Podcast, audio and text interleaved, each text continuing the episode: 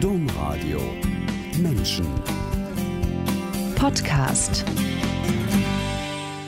Brüsseler Bahnhof, das ist ein Podcast zur europäischen Idee.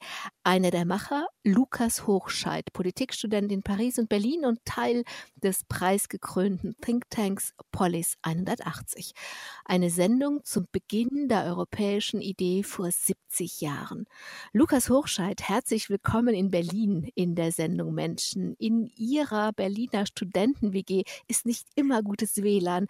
Wie ist es denn im Moment? Wie gut hören Sie mich denn? Ich kann Sie sehr gut hören, Frau Kumpen. Danke.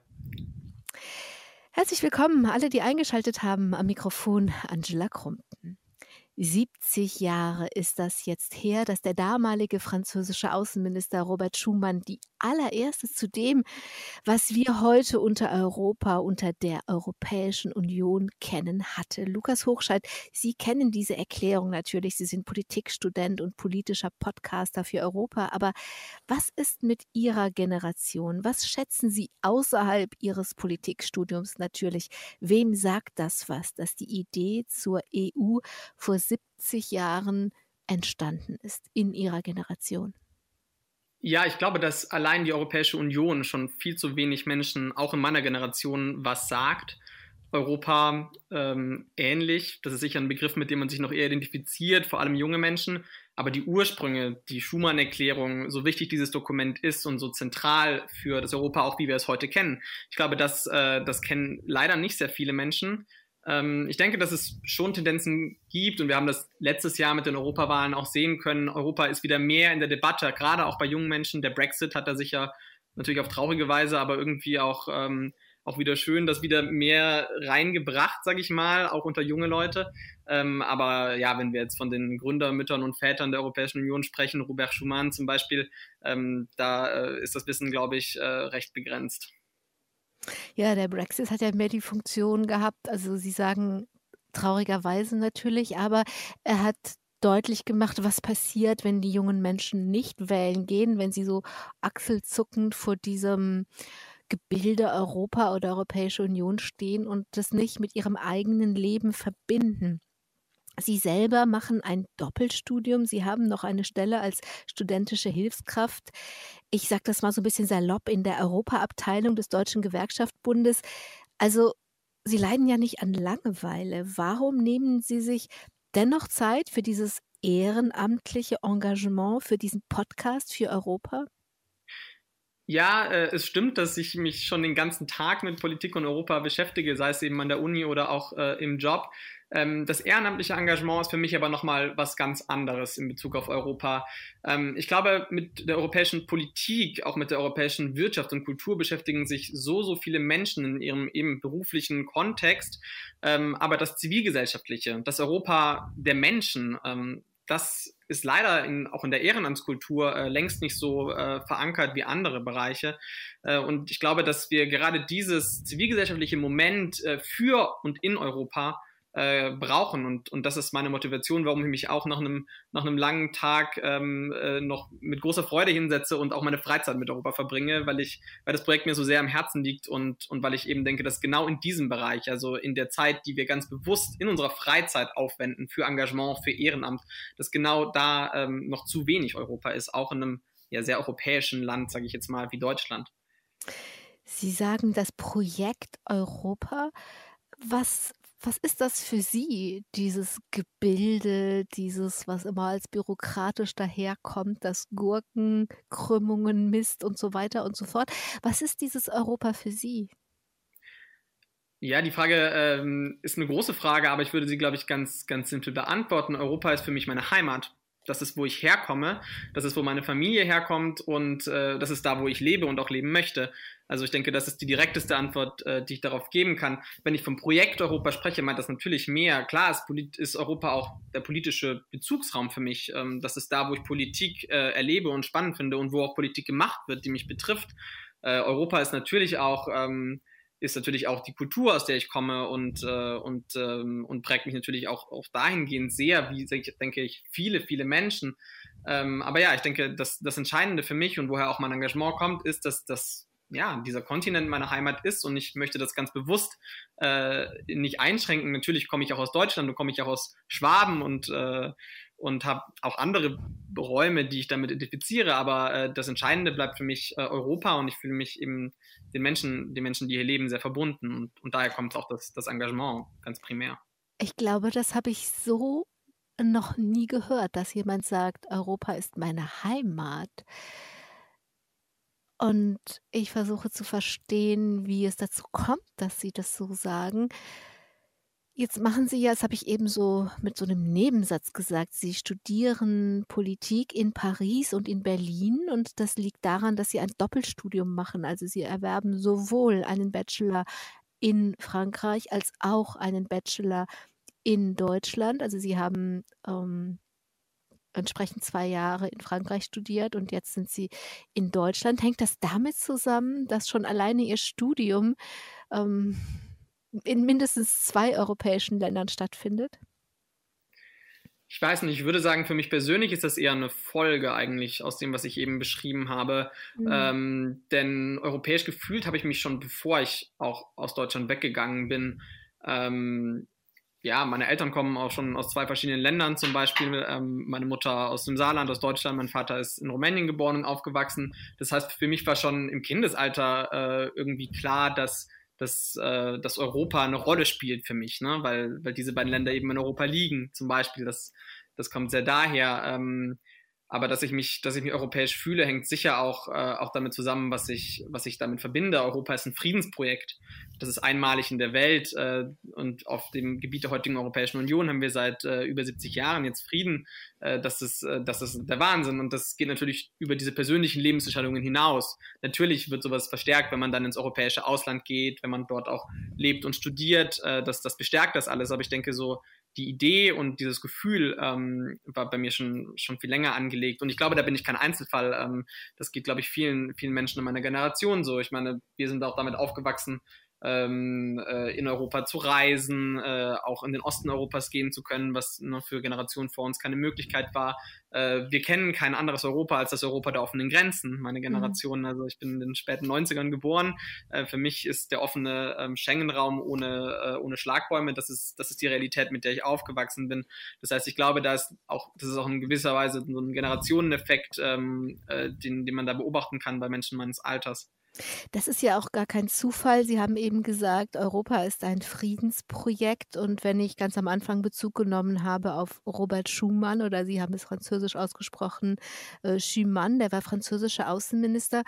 Und diese Erklärung hat er am 9. Mai gehalten. Und zwar ähm, fünf Jahre nach Ende des Zweiten Weltkrieges, der ja am 8. Mai, der Tag der Befreiung, wir hatten das gerade. Also er hat das in diesem Kontext gesagt, nachdem in Europa nach fünf Jahre lang versucht worden ist, die Trümmer und die Wunden und den Horror des Zweiten Weltkrieges zu bewältigen. Und den Vorschlag, den er gemacht hat, dass sie diese drei Staaten damals zusammenarbeiten sollten wirtschaftlich, das war so, wenn ich das so salopp sage, der Kern von dem, was er gesagt hat, damit wer wirtschaftlich zusammenarbeitet, nicht einen neuen Krieg anfängt. Denn das heißt, diese, in dieser Europa-Idee steckt von Anfang an dieser Fried, die Friedensidee drin.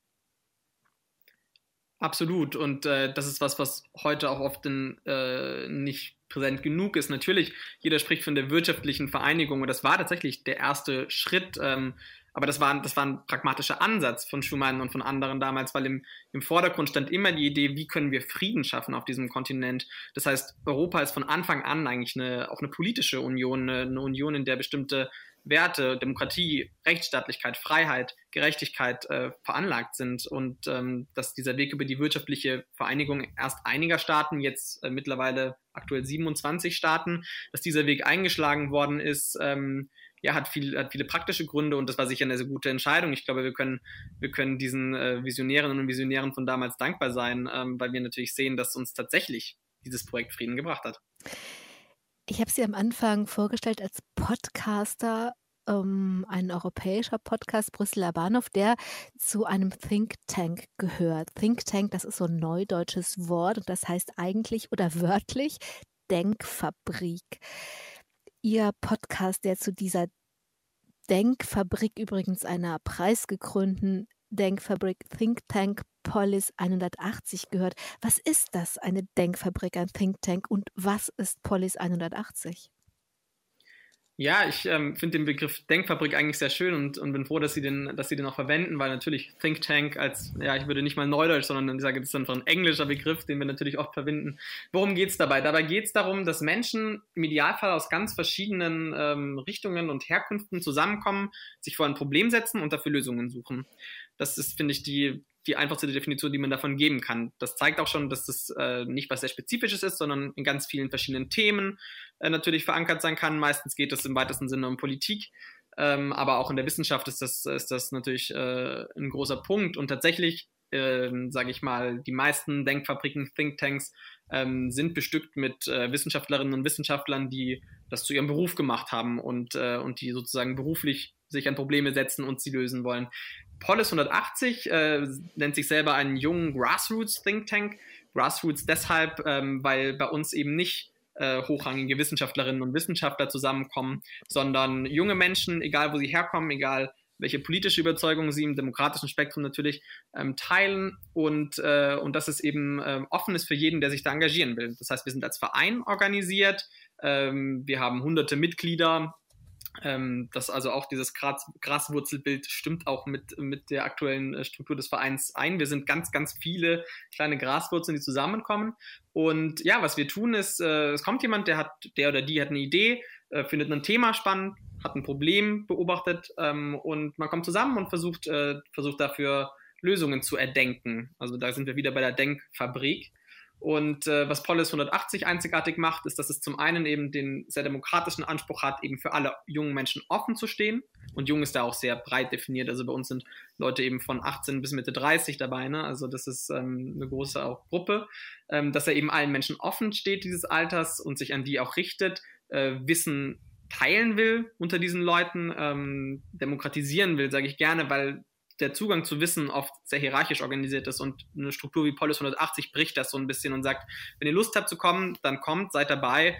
Ähm, wir teilen äh, das, was wir wissen, untereinander. Jeder bringt das ein, was er oder sie schon kennt oder weiß und äh, wir wachsen zusammen daran. Aber es ist eben nicht nur dieses äh, Element, wir lernen zusammen was und wir arbeiten zusammen an was, sondern es ist auch eine Plattform für junge Menschen. Und ich glaube, das ist ebenso wichtig, weil das, dadurch, dass wir ein großer Verein sind, eine Organisation, Sie haben es erwähnt, auch preisgekrönt, also auch mit einem gewissen ähm, Renommee schon, das gibt jungen Menschen die Chance, ihre Punkte in die öffentliche Debatte einzubringen. Also ihre Stimme hörbar zu machen, ähm, weil ich meine, Polis 180 ist im Bereich Außen- und Europapolitik aktiv. Gerade das ist ein sehr oft technisches Feld, in dem Expertinnen und Experten natürlich die Debatte dominieren, äh, auch in den Medien. Und ein Verein wie Polis 180 gelingt es eben, ähm, ja, Studierenden, jungen Berufstätigen, Menschen in der Ausbildung ähm, diese Plattform zu geben, auch ihre Stimme da einzubringen und auch sozusagen ihren Teil an dieser Debatte zu haben. Und das ist, was ich, was ich faszinierend finde. Also tatsächlich das, was im Brexit so untergegangen ist, dass die jungen Menschen das Gefühl hatten, wir kommen darin nicht vor, dass dem versuchen sie entgegenzuwirken. Und sie haben am Anfang Grassroots und nachher Graswurzel gesagt. Und das bedeutet ja normalerweise, dass die Dinge äh, an der Basis von unten kommen, denn solche Thinktanks oder Denkfabriken sind ja oft so organisiert, dass das äh, von einer großen Stiftung organisiert wird. Aber dann kommt das sozusagen von oben. Das sind Leute, die sind schon in der Gesellschaft Gesellschaft sehr arriviert, die dann solche Gruppen bilden, um Dinge voranzubringen. Und Sie sagen, wir wollen einen ganz anderen Weg gehen. Erstens wollen wir, dass die jungen Menschen selber zu Wort kommen und zweitens eben gerade nicht so von oben, von irgendeiner Stiftung eingerichtet für junge Leute, sondern wir organisieren uns selbst von unten. Sie machen da einen Podcast, also dieses, das, ähm, also das ganze, der ganze, die ganze Vereinsstruktur ist sehr vielfältig, aber ich würde gerne auf Ihren Podcast kommen die sind ja im Moment sowieso unglaublich beliebt und ähm, sind sowas wie Radio to go, irgendwas, was ich mir mitnehmen kann und ich bin nicht daran gebunden, wann das im Radio ausgestrahlt wird. Also ich selber mache dieses Jahr, präzise übrigens im Monat Mai, seit 30 Jahren Radio und genauso lange bin ich damit konfrontiert, dass im Radio der Tod vorausgesagt wird. Ich glaube mittlerweile tot, totgesagte leben wirklich länger. Warum ist Radio to go, warum ist Podcast auf einmal so beliebt, dass Sie Ihre Zeit in einen Podcast stecken? um auf Ihre Frage zu antworten, warum sind Podcasts so beliebt? Ich glaube, dass das viel, also dass das erstmal viele Gründe hat. Äh, ich denke gerade, ähm, meine Generation hat irgendwie ein Bedürfnis, Informationen dann abzurufen und dann sozusagen in Anspruch zu nehmen, wenn man darauf Lust hat und Zeit hat. Ne? Also ich denke, das analoge Fernsehen, wo man zu einer bestimmten Uhrzeit einschalten muss, oder eben auch das analoge Radio, wo man zu einer bestimmten Uhrzeit eine Sendung erwischen muss, das passt mit diesem, mit diesem schnellen Lebensentwurf gerade von jungen Menschen in Städten eben nicht mehr zusammen. Man will, wenn man gerade 20 Minuten in der S-Bahn ist, will man dann auch 20 Minuten von einem Podcast eben hören und das geht dann, weil der Podcast ist immer da. Ich kann den anklicken, wann ich möchte. Ich glaube, denke, das spielt viel eine Rolle. Und ich glaube auch, dass, dass dieses Audioformat ähm, auch sehr, sehr gut auch ja, zu dieser veränderten Welt passt, weil wir sind so übersättigt von visuellen Eindrücken. Die Welt ist bunt und knallig und äh, überfordert, glaube ich auch. Äh, zumindest geht es mir so, mich oft, wenn ich rausgehe und, äh, und äh, ja, in einer Menschenmasse unterwegs bin, sowieso ganz, ganz viel sehe, dann ist es irgendwie schön, wenn man was hören kann. Und also das ist zumindest, was ich an Podcasts sehr schätze. Inhaltlich, Ihr Podcast heißt Brüsseler Bahnhof. Worum geht es? Ja, der Brüsseler Bahnhof ähm, trägt seinen Namen natürlich äh, mit einem Grund. Bei uns geht es um Europa, Brüssel als europäische Hauptstadt, äh, als Namensgeberin. Ähm, wir beschäftigen uns jetzt, also den Podcast gibt es seit äh, Anfang 2019. Ursprünglich haben wir uns am Anfang also mit den europäischen Institutionen beschäftigt, mit den Europawahlen, die dann einige Monate nach unserem Start äh, stattgefunden haben, haben äh, die Parteien, die damals äh, angetreten sind, vorgestellt, die Kandidatinnen und so weiter. Ähm, mittlerweile beschäftigen wir uns mit den großen Themen der europäischen Politik und das ist ein sehr weites Spektrum. Wir haben uns mit Digitalisierungspolitik in Europa beschäftigt, wir haben uns mit der Frage beschäftigt, muss Europa zu einer Republik werden? Ähm, welche Rolle spielt Nationalismus in der Europäischen Union? Wir haben uns mit sozialpolitischen Themen beschäftigt, also um zu zeigen, dass wir ähm, sozusagen unser, unser Kriterium ist, spielt dieses Thema in Europa eine Rolle, in der europäischen Politik eine Rolle äh, und ist es, ist es sehr relevant für, für die Menschen, die in Europa leben. Und wenn diese beiden Bedingungen erfüllt sind, dann nehmen wir uns dem Thema an.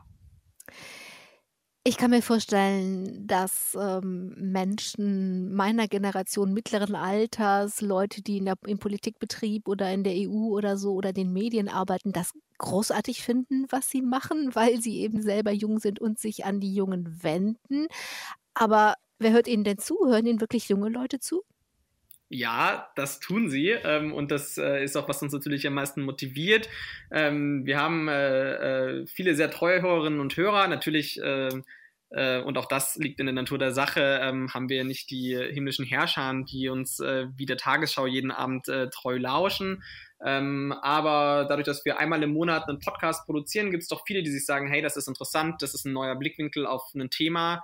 Und es gibt einfach natürlich auch eine große ähm, Community. Ich habe am Anfang davon gesprochen, dass Europa vielen Menschen, gerade in meiner Generation, auch nicht viel sagt. Aber natürlich gibt es auch diese gewisse äh, äh, Gemeinschaft von Leuten, die sich sehr für Europa interessieren und äh, die alles aufsaugen, gerade weil es mit Europa zu tun hat. Ne? Diese Menschen gibt es ja auch, zu denen gehöre ich zum Beispiel, aber da bin ich ja eben nicht der Einzige. Also ja, auch junge Menschen hören uns und ich merke das bei mir natürlich auch im, im Kreise meiner Freundinnen und Freunde, dass, äh, dass, äh, dass gerade weil es eben dieses, wie Sie gesagt haben, sehr beliebte Podcast-Format ist, das doch auch ganz gut ankommt. Sie haben eben gesagt, Europa, das ist meine Heimat. Und Sie haben auch schon gesagt, das ist gar nicht nur was Ideelles, wobei was Ideelles ja was sehr Kostbares ist. Also die Idee Europa ist es nicht nur und es ist auch nicht nur, dass Sie ein mobiler junger Mensch sind, der in zwei Ländern studiert und viel reist. Sie sind bis nach China gereist, um die Welt zu verstehen, sondern das haben Sie auch schon angesprochen, das ist auch ganz real Teil Ihrer Familiengeschichte, die die Geschichte von Aussiedlern und Aussiedlerinnen ist von der Bundesrepublik Deutschland aus Rumänien freigekauft wurde, ihre Familie. Aber ich würde das gerne der Reihe nach angucken. Die Familie ihres Vaters gehörte zu den sogenannten Donauschwaben und lebte in Rumänien. Familiengeschichte wird tradiert, immer und immer wieder erzählt. Das machen wir alle mit unseren Biografien. Ihr Großvater wurde als ganz junger Mensch innerhalb von Rumänien über Nacht entwurzelt. Was ist da passiert? Ja, das äh, war im Jahr 1951. Da war mein Großvater 15 Jahre alt.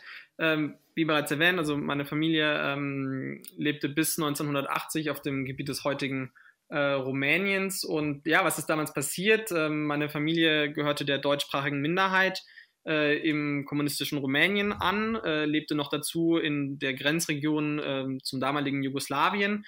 Was passiert ist, ist, dass am Abend ähm, Soldaten in das, in das, Dorf kamen ähm, und den Leuten angekündigt haben, nicht allen, vielen Familien, ähm, morgen früh stehen die Waggons am Bahnhof, ähm, packt in Kisten, was ihr tragen könnt.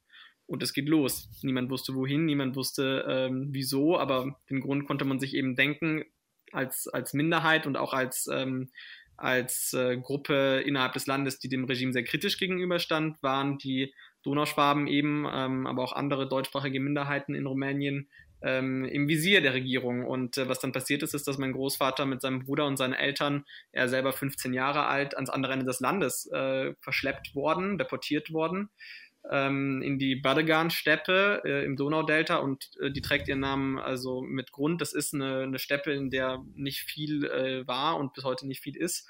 Und ja, dann äh, wurden die auf einem Baumwollfeld abgesetzt äh, mit den Worten, morgen geht's hier an die Arbeit, äh, ihr könnt euch Häuser bauen, wenn ihr es schafft. Und dann lebten die erstmal in, in Lehmgruben und später in, in notdürftig zusammengeschusterten Häusern und das Ganze für fünf Jahre, bis es zurückging in die Heimat. Das ist für einen 15-Jährigen ein unglaublicher Einschnitt und für die ganze Familie natürlich. Rumänien ist für die meisten von uns weit weg, also gedanklich, real sowieso, aber auch mit der Geschichte. Nach den fünf Jahren ging es ja zurück und es gab die nächste Generation, auch die, die Generation ihres Vaters dann. Rumänien war damals eng liiert mit Nordkorea, muss ich, also es hat eine, ja, kann man so weit gehen und sagen, es war ein Diktator?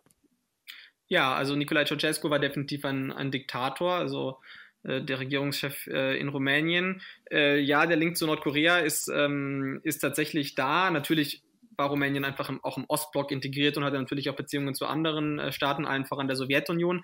Aber ähm, also in der historischen Forschung ähm, sieht man, dass es eben große Verwandtschaften gab in den Systemen zwischen Nordkorea und Rumänien. Um zu sagen, dass es ein sehr äh, diktatorisches Regime war, in, der, äh, unter, in dem Unterdrückung, Repression, insbesondere von Minderheiten und regimekritischen Gruppen an der Tagesordnung waren. Ähm, um ein Beispiel zu nennen, also Nicolae Ceausescu, also der, ähm, der Regierungschef, kam eines Tages in das Dorf, in dem mein Vater aufgewachsen ist. Und zu diesem Zeitpunkt stand schon fest, dass meine Familie das Land würde, äh, also verlassen würde ähm, in den nächsten Monaten oder Jahren.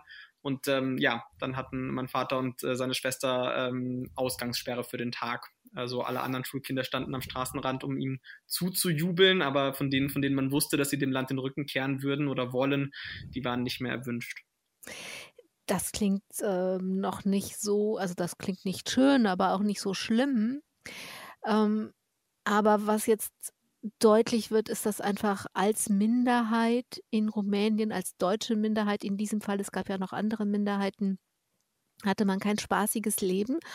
Und was auch wenig bekannt ist, ist, dass die Bundesrepublik Deutschland Menschen aus deutschen Minderheiten in den Ostblockstaaten freikaufte. Also real Geld in die Hand genommen hat, um dann eben Menschen da rauszuholen und ihnen die Einreise hier zu ermöglichen. Das hat Willy Brandt eigentlich möglich gemacht mit seinem Kniefall und seiner Ostpolitik. Wenn man da genauer hinschaut, finde ich, wird es ein bisschen gruselig, denn die Menschen hatten unterschiedliche Preise. Für Akademiker wurde zum Beispiel oder musste mehr bezahlt werden als für einen einfachen Arbeiter. Ja, in der Tat. Also ähm, diese Freikaufaktion ist auch erst vor einigen Jahren ans Licht der Öffentlichkeit gekommen. Das war ein sehr gut gehütetes Staatsgeheimnis, auch in der Bundesrepublik.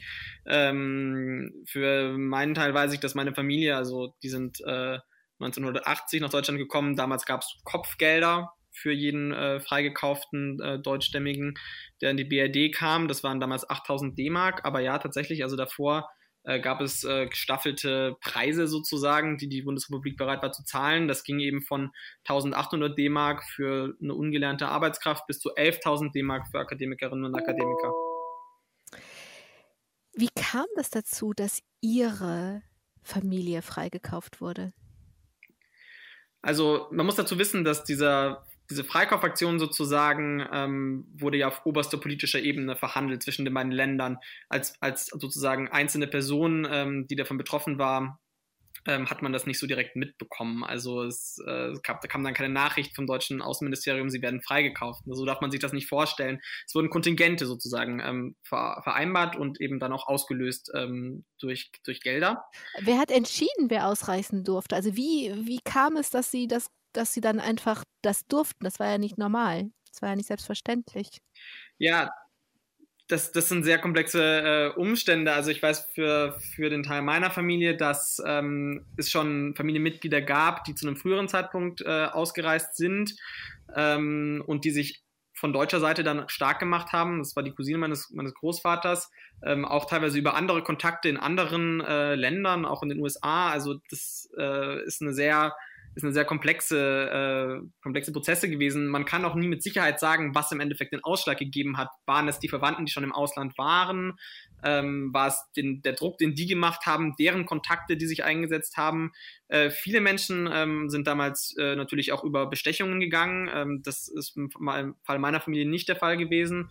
Aber auch die haben natürlich verschiedene Dinge äh, versucht und äh, irgendwann, ja, kam dann der Brief, äh, der sie dazu aufgefordert hat, jetzt den Antrag zu stellen, weil er jetzt äh, stattgegeben würde und dann, dann hat es geklappt. Sie haben das schon gesagt, das, was Sie jetzt erzählen, spielt kurz vor 1980 und in 1980 kam dann tatsächlich die Ausreise. Ihre Familie kam in Deutschland erstmal in so ein Auffangslager für Aussiedler oder Geflüchtete ich kann mir vorstellen, dass wenn man aus einem Land kommt, in dem man verfolgt wird, also wir haben eben diese, Sie haben diese eine Anekdote erzählt, aber es ging natürlich um viele Sachen. Es ging um Zugang zur Bildung. Ihre Tante hat eine gebrochene Bildungsbiografie. Also es gibt um, es gibt um viele Dinge, die da eine Rolle spielen und wo es um Benachteiligungen und ähm, Drangsalierung einfach geht. Jetzt hat man das geschafft. Man ist raus aus diesem Land und kommt nach Deutschland und sitzt dann im Lager. War das so ein Gefühl von, geht aber nicht gut los hier? Ja, ich, ich kann das natürlich nur aus zweiter Hand äh, erzählen, aber ich spreche damit natürlich mit, äh, mit meinem Vater, meiner Tante, meinen Großeltern. Ähm, ja, natürlich ist das, ist das eine sehr, sehr schwierige Situation, weil äh, man muss sich ja anschauen, was waren auch die Gründe, warum sie das dann verlassen haben. Natürlich, die Anekdote, die ich erzählt habe, habe ich erzählt, weil Nicola Ceausescu darin vorkommt. Die ist noch relativ folkloristisch. Natürlich war die Unterdrückung real und, und äh, viel schlimmer. Am Arbeitsplatz, hat, am Arbeitsplatz hat man das erleben können, aber das ging bis zu fundamentalen Dingen. Also dadurch, dass auch immer mehr deutschsprachige Menschen ausgereist sind, ähm, war einfach die Gefahr, dass das ganze System, äh, was diese Minderheit dort hatte, zusammenbrechen würde. Also zum Beispiel keine deutschen Schulen mehr, keine katholische Kirche mehr, weil das natürlich auch nicht die Staatsreligion äh, Rumäniens war, was als kommunistischer Staat äh, natürlich religiösen Gruppen auch generell skeptisch gegenüberstand. Also das sind jetzt Beispiele.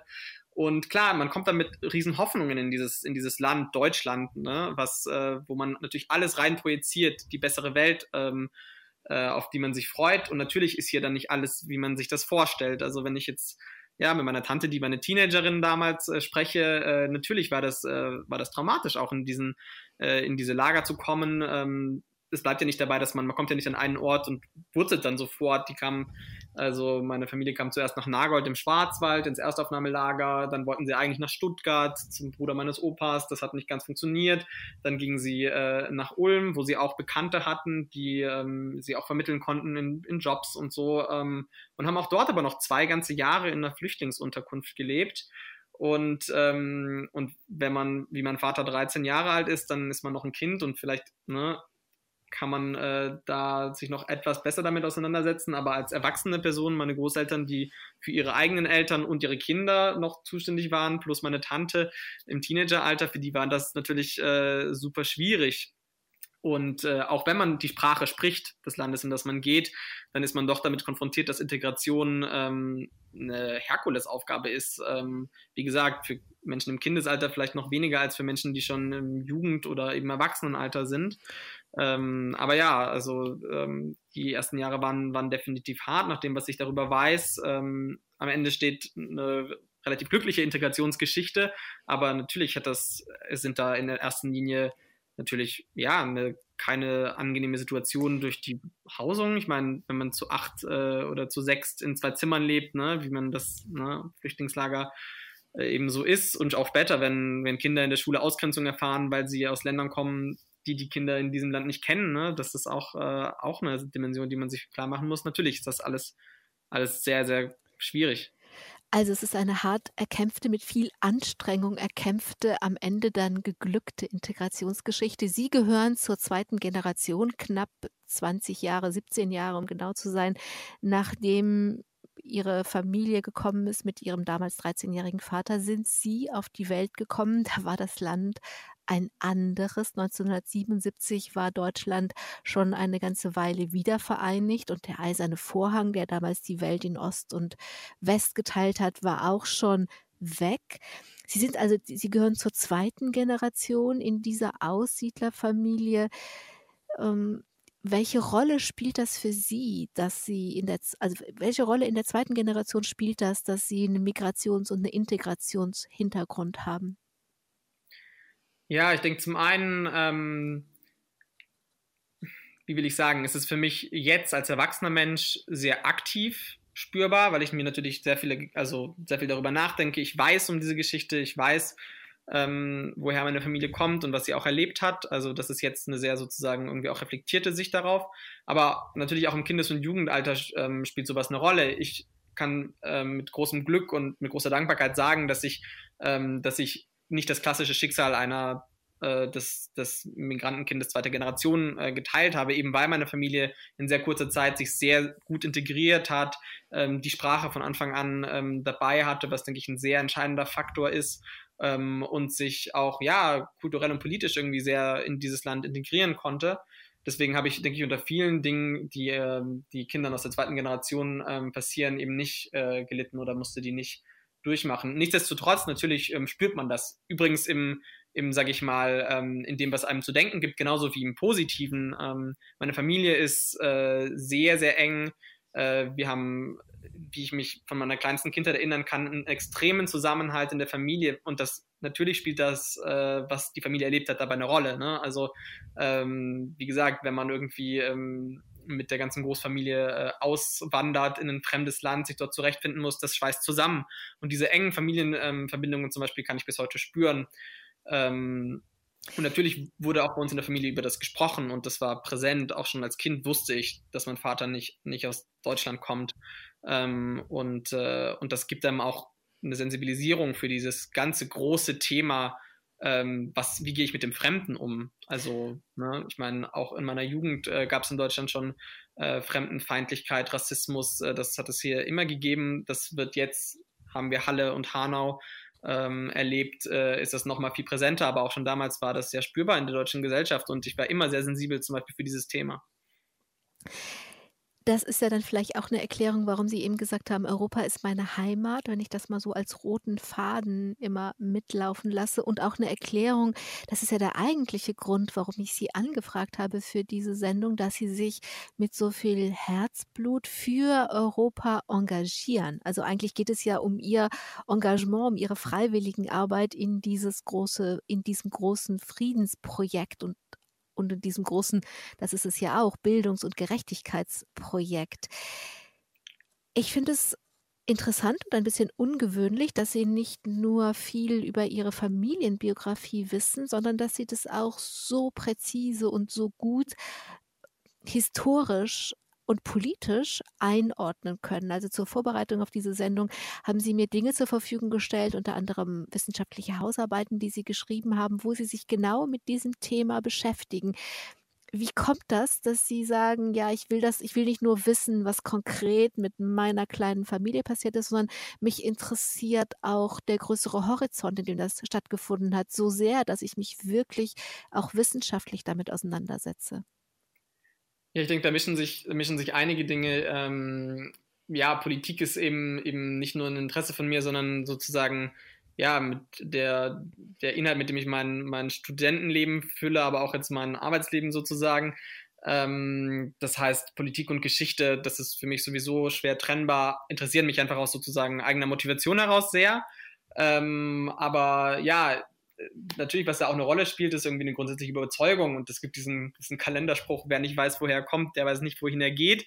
Ähm, den, der hat aber was sehr Wahres äh, in sich, finde ich, weil ich bin tief davon überzeugt, dass wenn wir uns nicht damit auseinandersetzen, was die Menschen, die vor uns gelebt haben, äh, erlebt haben. Und die Familie ist da natürlich am nächsten, äh, weil das die Menschen sind, die uns überhaupt im Leben am nächsten stehen, zusammen mit Freundinnen und Freunden. Wenn wir uns deren Geschichte nicht anschauen, wo fangen wir dann überhaupt an? Und äh, was interessant ist und was ich selber sehr oft festgestellt habe und was mein Interesse sehr auch beschleunigt hat, was das angeht, ist, dass man auch in der Geschichte der eigenen, Sie haben gesagt, äh, eigenen kleinen Familie, und das stimmt ja auch irgendwo, dass man auch in dieser Geschichte die große Weltpolitik sehen kann. Also mhm. ähm, ich hab, wir haben eben von dieser Deportation gesprochen, äh, ähm, die mein Opa erlebt hat. Ähm, darin spiegelt sich die Weltpolitik. Also das war das kommunistische Rumänien mhm. ähm, gegenüber Regime-Oppositionellen äh, und Regimegegnern, ähm, die dieses System abgelehnt haben. Auf der anderen Seite Jugoslawien ähm, und Tito. Also ich will jetzt nicht in die, in die weltpolitischen, historischen Details gehen, aber da, da kristallisieren sich Konfliktlinien zwischen Systemen, zwischen politischen Überzeugungen, ähm, die wir die viele Menschen theoretisch studieren, aber die wir, wie gesagt, in den, in den persönlichen Schicksalen und, und den Erlebnissen von Menschen konkret sehen. Also wir sehen, wohin, wohin zum Beispiel totalitäre Regime führen. Das, das kann ich äh, in der Geschichte meines, ähm, meines Großvaters sehr genau ablesen. Also äh, das, äh, das ist natürlich sehr verbunden, wie gesagt. Also da lassen sich Theorie und Praxis, sage ich mal, nicht trennen. Das ist einfach sehr nah. Ihre Familie hat sich eng an diese neue Heimat also gebunden kann man nicht sagen, aber sich äh, darin verwurzelt und zwar als Familiengebilde nah beieinander verwurzelt. Also sie sind, sie haben lange zusammen alle in die mehreren Generationen in einem Haus gelebt und als sich das ein bisschen auseinanderdividiert hat, dann ist es räumlich aber in der gleichen Straße geblieben und so. So sind die Familienmitglieder einfach räumlich ganz nah beieinander. Und wenn ich dann lese, dass sie mit gerade mal 18 nach dem Abitur nach Paris gegangen sind, um einen Freiwilligendienst dort zu mhm. machen, dann stelle ich mir vor, dass sie für ihre Familie eher exotisch sind. Ja und nein. Ähm, also äh, exotisch ja, weil ich irgendwie ähm, sozusagen mich wieder sozusagen ins Internationale, ins Ausland irgendwie begebe, äh, weil andere Mitglieder meiner Familie in Deutschland geblieben sind. Aber ich denke, das ist was, was nicht zwingend auch ähm, mit der, mit der Familiengeschichte so zusammenhängt. Ich denke, das ist ähm, einfach auch immer noch in großen Teilen des Landes die Norm, dass man innerhalb Deutschlands studiert und, und später auch arbeitet. Ähm, das würde ich gar nicht so darauf zurückführen. Ähm, ich würde im Gegenteil sagen, ja, also ähm, meine Familie ist ja, die sind ja alle sozusagen ausgewandert und ich bin jetzt nicht ausgewandert, ich bin jetzt vorübergehend äh, fürs Studium in Frankreich gewesen und gehe da wieder hin. Ähm, aber ich sehe da eher sozusagen eine, eine Kontinuität. Also ähm, das verstehe ich. Das ist nicht das, was ich meine. Ich meine so dieses sich aus dem Familienverbund. Also ihre Familie ist ja gemeinsam, hat sie diese weite Strecke überwunden und dann eben, deswegen habe ich das so ein bisschen beschrieben, dass sie eben auch lokal dann nah geblieben sind. Und das, ähm, aber korrigieren Sie mich, das fand ich beim Nachdenken halt äh, ja einfach ein bisschen anders als die anderen, dass sie dann alleine so weit weggehen. Das stimmt. Und da ist natürlich auch ein, ein entscheidender ähm entscheidender Punkt auf jeden Fall, ähm, weil gerade wenn man aus einer Familie kommt, die eben sehr äh, eng verbunden ist und, äh, und in der man eben ja im selben Dorf oder nicht weit entfernt lebt, natürlich ist es dann ein Bruch, wenn eine Person sagt, okay, ich gehe in eine Stadt, äh, da fahre ich mit dem Zug erstmal fünf Stunden hin. Ähm, mhm. das, ist, das ist auf jeden Fall richtig. Und äh, gleichzeitig äh, war das für mich persönlich äh, sehr, sehr prägend und sehr entscheidend. Und ich habe das ja sehr bewusst äh, gemacht. Nicht, weil ich aus der Familie ausbrechen wollte, nicht, weil ich äh, von der Familie wegkommen wollte, überhaupt nicht, aber weil ich für mich entdeckt habe, dass ich ähm, ja, dass ich ähm, mal rauskommen muss, dass ich irgendwie mich selber entdecken muss und auch meine äh, mein persönliches eigenes Leben ähm, auf zwei Beine stellen möchte. Ähm, noch dazu hatte ich Lust, eben aus dem ja irgendwie auch kleinstädtischen, ähm, dörflichen ähm, äh, Milieu rauszukommen, in dem ich eben 18 Jahre lang aufgewachsen war. Und das war so ein bisschen Fernweh, kann man vielleicht sagen. Ja, das Fernweh hat sie dann aus dem kleinen Dorf in die ganz große Stadt gebracht, nach Paris. Ich habe eben schon gesagt, das war ein Freiwilligendienst. Das, der hat sie ans Goethe-Institut gebracht. Und in dieser Zeit in Paris haben sie natürlich auch kennengelernt, was es in Paris für Möglichkeiten gibt und haben da eben eine ihrer beiden Universitäten kennengelernt. Sciences Politique ist das, also eine sehr renommierte Universität für Politikwissenschaften. Und wenn ich Ihnen zuhöre und auch weiß, was Ihre Arbeit ist, da kommen wir dann gleich vielleicht nochmal ganz kurz drauf beim Deutschen Gewerkschaftsbund, dann geht es viel um Bildungsgerechtigkeit, um Teilhabe, um ähm, ja, um Durchlässigkeit in der Gesellschaft. Und dann finde ich es schon ein bisschen, also zumindest bemerkenswert, dass sie an einer dieser ja oft angefeindeten Elite-Universitäten studieren, denen ja vorgeworfen wird, dass sie besonders undurchlässig sind und dass es besonders schwer ist, dort einen Platz zum Studium zu bekommen, wenn man nicht aus der, aus der Gesellschaftsschicht kommt, wo eh schon die Minister und die Professoren und die Ärzte herkommen. Ähm, wie erleben Sie das mit dieser französischen Universität und den Vorwürfen, der ihr gemacht wird und dem, und dem den, den Motiven, die Sie haben, was Bildungsgerechtigkeit angeht? Ja, es ist, es ist richtig, dass, äh, dass ähm, diese Uni Sciences Po ähm, sehr elitär äh, ist, sich auch selber so gibt, ähm, in der französischen Gesellschaft so wahrgenommen wird. Ähm, dazu gibt es auch, es ist schwer, ein deutsches Pendant dazu zu finden, weil wir eine ganz andere Hochschulkultur hier haben. Ähm, für mich persönlich, natürlich spielt das eine, oder denke ich viel darüber nach. Äh, zum einen, ja, komme ich ja selber nicht aus der Gesellschaftsschicht, aus der die Ministerinnen und Minister stammen. Also ich habe von daher sozusagen ähm, eher das Gefühl, äh, das ist einfach äh, für mich eine, eine Riesenchance, trotzdem eben da studieren zu können. Und ich, und ich möchte auch dadurch, dass ich dort bin, andere Menschen, die in meiner Situation aus meiner, ähm, also aus einer ähnlichen Herkunft kommen wie ich, auch ermutigen, äh, das zu wagen und das zu versuchen. Gleichzeitig muss man natürlich sehen, dass das, äh, dass es dieses persönliche, diese individuelle, ähm, ähm, äh, wie will ich sagen, ähm, dass man sich individuell dazu irgendwie entscheidet und den Mut fasst, sich da zu bewerben. Das ist ja nicht das ganze Problem. Das Problem, Sie sprechen das an, äh, ist viel größer. Äh, viele gesellschaftliche Schichten und die Menschen, die aus ihnen kommen, haben eben nicht den Zugang dazu, haben nicht die Möglichkeiten, sich darüber zu informieren oder dafür zu qualifizieren. Das ist ein Riesenproblem. Und natürlich weiß ich darum und wenn ich an dieser Institution studiere, bin ich zum einen natürlich äh, dankbar, dass sich mir die Chance geboten hat und zum anderen ist für mich auch ganz, ganz klar, dass ich in meinem, in meinem späteren Leben und, äh, und auch jetzt schon alles dafür tun muss, dass der Zugang dazu äh, für alle offen ist. Also ähm, ich denke, jeder, der in so einer Institution studiert, ähm, ist verpflichtet, ähm, daran mitzuarbeiten, dass das eben für alle möglich sein äh, kann. Und das ist ganz klar auch, auch sozusagen den Auftrag, den ich irgendwie selber mitnehme für mich persönlich. Und äh, es gibt ja auch die Möglichkeiten, eben durch politisches Engagement ähm, oder auch Engagement in anderen Verbänden, die nicht zwingend politisch sind, sich dafür stark zu machen. Und auch dadurch, wie Sie Ihr eigenes Studium ausrichten. Ich habe schon gesagt, der Doppelbachelor, den Sie ablegen, abgelegt haben in dem einen Fall, in dem anderen diesen Sommer abliegen werden, äh, nähert sich dem Ende und dann beginnt Ihr Masterstudium und da haben Sie schon, das muss man vielleicht betonen, vor der Corona-Krise. Sich eine Spezialität gewählt und da kann man ja, da kann man ja, hat man ja viele Optionen und äh, das mit dem mit der Wahl des Masterstudiums legen Sie ja so eine Weichenstellung fest, wie Sie nachher das, was Sie an dieser internationalen Universität vielleicht auch einmal sagen, da studieren wirklich junge Menschen aus der ganzen Welt. Das ist nicht nur Frankreich und Deutschland, sondern das ist wirklich tatsächlich äh, aus der ganzen Welt. Ähm, wie man das dann weitermacht. Man kann dann das große Geld suchen und, oder, nicht. Und in Ihrem Fall interessiert Sie der Gesundheitssektor, aber der öffentliche Gesundheitssektor. Das ist ja jetzt durch Corona unfasslich aktuell geworden, weil wir ja sehen, wie wichtig es ist, welche, welches Gesundheitssystem ein Land hat oder ob die Länder in Europa zusammenarbeiten oder nicht oder ob es eine Welthandelsorganisation, eine Weltgesundheitsorganisation gibt. Das, also jedem ist im Moment klar, wie wichtig das ist. Was werden Sie im Master da genau studieren und was ist Ihr Ziel? Ja, also mein Master ist zum einen irgendwie im europäischen äh, Kontext verortet. Also ich werde europäische öffentliche Politik studieren und Verwaltung, aber ähm, zum anderen eben einen Schwerpunkt legen auf das Gesundheitswesen.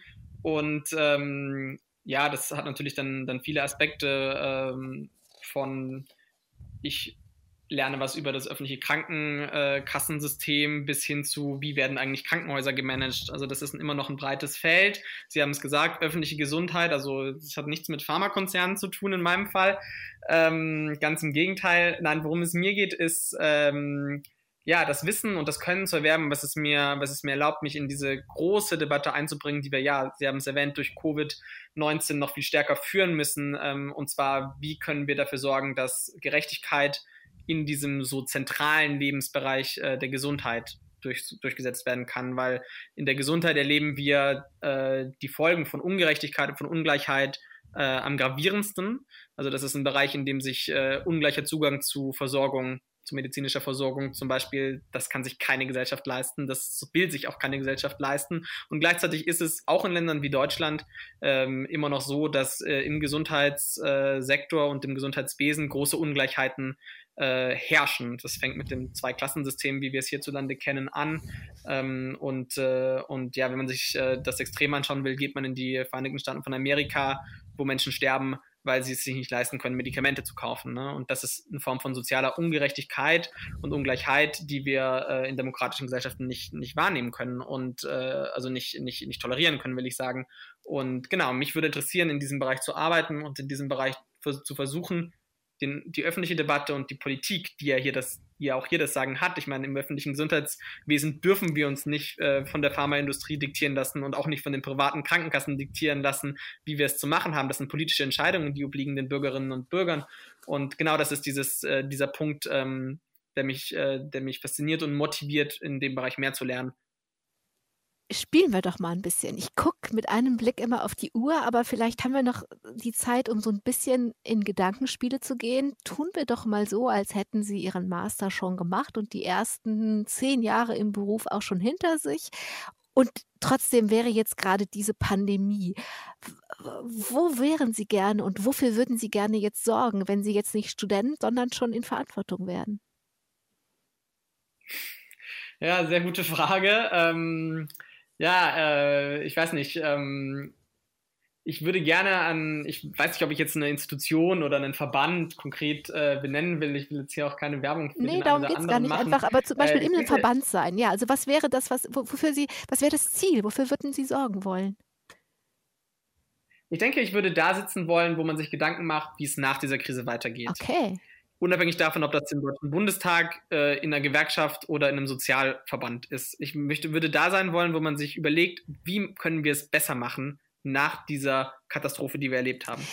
Ganz kurz zurück zu dem großen Thema, was da drunter liegt, Ihrem Herzblutthema, das Europaprojekt. So haben wir angefangen, so würde ich gerne auch aufhören, denn wir haben jetzt eine Pandemie und es gäbe allen Grund, dass das, weil es, äh, das Virus kennt keine Grenzen, ähm, aber wir verhalten uns ganz anders. Wir lösen das gerade nicht gemeinsam international, sondern jedes Land löst das ganz national für sich und tut so, als können diese Grenzen irgendwelche Viren aufhalten. Man kann die Grenzen schließen und dann kann es nicht so ganz so leicht hin und her, aber im Grunde müssten wir es ja zusammen lösen, tun wir aber nicht. Macht Ihnen das Sorge? Macht Ihnen das Sorge, dass äh, zu allem, was am europäischen Friedensprojekt vor Corona schon schwierig war, jetzt eine Situation eintritt und immer weiter eintritt, vielleicht, die das ähm, gefährden oder zerbrechen lassen kann? Ja, ich mache mir ähm, sehr große Sorgen um das europäische Projekt in dieser Corona-Krise und bin da nicht der Einzige. Äh, ich denke, wir haben auch Grund für diese, für diese Sorge, weil Sie haben es erwähnt, es werden die Grenzen geschlossen. Ähm, das ist ein, ein sehr äh, schockierender und sichtbarer Punkt, den viele Bürgerinnen und Bürger auch wahrnehmen und kritisieren. Aber äh, die fehlende Solidarität in Europa geht da, darüber hinaus. Ich meine, wir kommen, werden in eine der schlimmsten Wirtschaftskrisen ähm, kommen, die unsere modernen Gesellschaften gekannt haben. Und äh, wir sehen nicht, dass Europa äh, so geeint dasteht, wie wir das, wie wir das jetzt bräuchten. Und vor allem äh, sehen wir gerade bei Ländern auch wie Deutschland, dass äh, die Bereitschaft, äh, anderen europäischen Ländern jetzt unter die Arme zu greifen, äh, eben, wie ich finde, nicht in ausreichendem Maße da ist. Und äh, wir sehen, dass Europa schon vor dieser Corona-Krise ähm, äh, ja in vielfacher Hinsicht darin gescheitert ist, Solidarität und Zusammenhalt zu schaffen und dass die Ungleichheiten äh, zwischen den Ländern, aber auch innerhalb der Länder immer größer werden. Und das war schon vor der Corona-Krise eine enorme Bedrohung für dieses europäische Projekt. Und das wird durch die Krise natürlich verschlimmert und könnte äh, könnte zu, zu sehr unschönen Entwicklungen äh, führen. Wir haben eingangs über den Brexit geredet. Ähm, ich möchte ungern schwarz malen, aber äh, wenn wir jetzt sehen, wie einzelne Mitgliedstaaten der Europäischen Union alleingelassen werden, sei es wirtschaftlich, äh, ähm, aber sei es auch eben bei der Gesundheitsversorgung zum Teil, ähm, dann äh, ja, müssen wir sehr, sehr aufpassen, äh, dass wir dieses Europa zusammenhalten. Wollen wir nicht schwarz malen, aber trotzdem realistisch sein? Vielleicht ganz kurze Antwort. Gibt es was, wo Sie sagen, das kann jede und jeder von uns allen, die wir jetzt zusammen in, bei diesem, in dieser Sendung vereint sind, als Hörer und Hörerinnen und wir beide. Was kann jeder und jeder von uns tun, damit das nicht passiert? Ja, Europa ist, äh, ist eben leider äh, nicht immer ganz so nah an unserem Leben dran. Also ich denke, Sie spielen jetzt an, was können wir tun für europäische Solidarität? Ähm, was wir tun können und was wir tun müssen, ist, ist glaube ich, und das zeigt uns diese Krise sehr genau, dass, Sie haben es gesagt, es ist eine europäische Krise und ich denke, was ich, was ich von jeder und jedem erwarte, ist, dass wir dieses Bewusstsein erstmal in uns haben, dass wir es hier nicht mit einer Krise zu tun haben, gegen die Deutschland kämpft. Wir haben es mit einer Krise zu tun, gegen die Europa kämpft. Und die ganze und, Welt. Äh, ich ja. denke, ich denke, wenn wir diese Erkenntnis, wenn diese Erkenntnis ähm, bei den Menschen in unserem Land, aber in den anderen europäischen Ländern ganz genauso ankommt und wir uns bewusst werden, dass wir wortwörtlich im selben Boot sitzen hier, dann wäre schon viel getan. Und ich glaube, dass, äh, wenn sich das dann auch in Wahlentscheidungen und, äh, und anderen Lebensentscheidungen widerspiegelt, dann ist schon viel gewonnen. Lukas Hochscheid, Student der Politik in Paris und Berlin, Mitarbeiter im großen Think Tank Polis 180, Podcaster, politischer Podcaster für den Brüsseler Bahnhof. Ich danke Ihnen, dass Sie sich Zeit genommen haben, um uns von Ihrem Herzblutengagement für dieses Friedensprojekt Europa zu erzählen. Und ich hoffe, dass was von Ihrer Tatkraft, mit der Sie davon erzählen und sich einbringen, rüberschwappt zu uns allen, die wir vielleicht eher noch verzagen und denken, ach, das ist so kompliziert und so verquast, da können wir sowieso nichts tun. So darf man, glaube ich, nie denken. Und ich hoffe, dass viel Inspiration dabei war. Ich danke Ihnen, Lukas Hochscheid. Ich danke allen, die zugehört haben und wünsche uns allen, dass dieses europäische Friedensprojekt, dieses Europa nicht zerbricht, sondern gestärkt wird. Am Mikrofon war Angela Krumpen. Machen Sie es gut. Domradio Podcast. Mehr unter domradio.de slash podcast.